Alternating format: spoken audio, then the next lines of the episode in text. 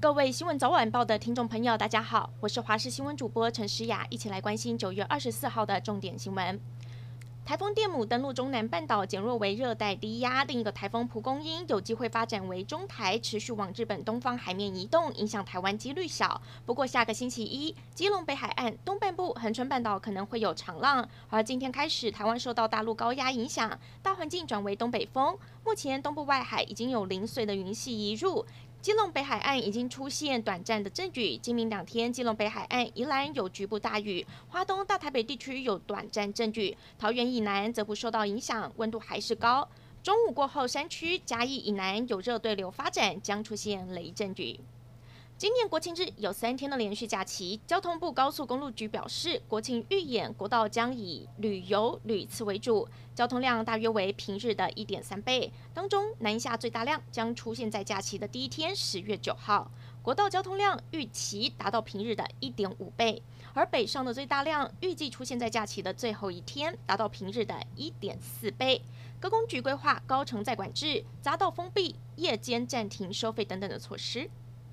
今天全台新增了一例的本土确诊个案，七例境外零死亡个案。新增的本土确诊在新北市，是红海子公司二十多岁的女员工，案一六二八六，住在板桥，CT 值三十四，研判为旧案。九月十八号下午三点到六点，曾经前往家乐福淡新店。九月十九号下午四点半到五点十分，从台北捷运忠孝复兴站搭乘板南线到顶埔站。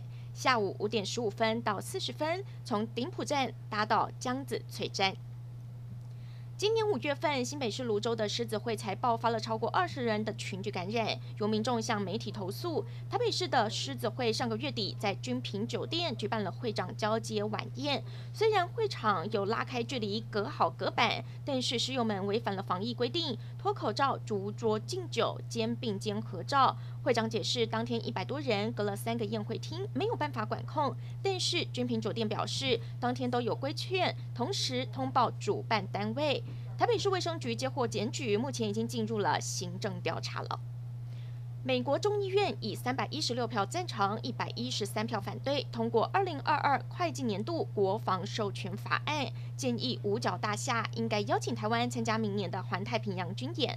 外交部表达感谢。军事专家则认为，要是真的能参加，对国军增强战力绝对有积极的贡献。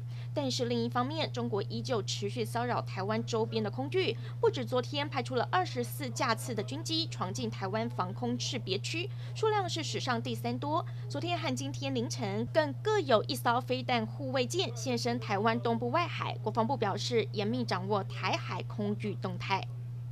联合国大会总辩论，诺鲁总统安格明为台湾发声。他说：“台湾是全球对抗疫情的重要伙伴，优异的抗疫典范不应该被忽视。”也说台湾已经做好准备，并期盼借由参与世界卫生大会来分享经验。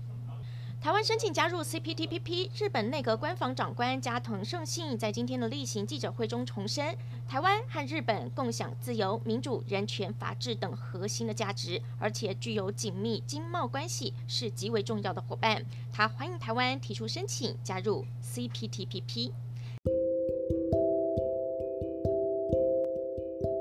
感谢您收听以上的焦点新闻，我们再会。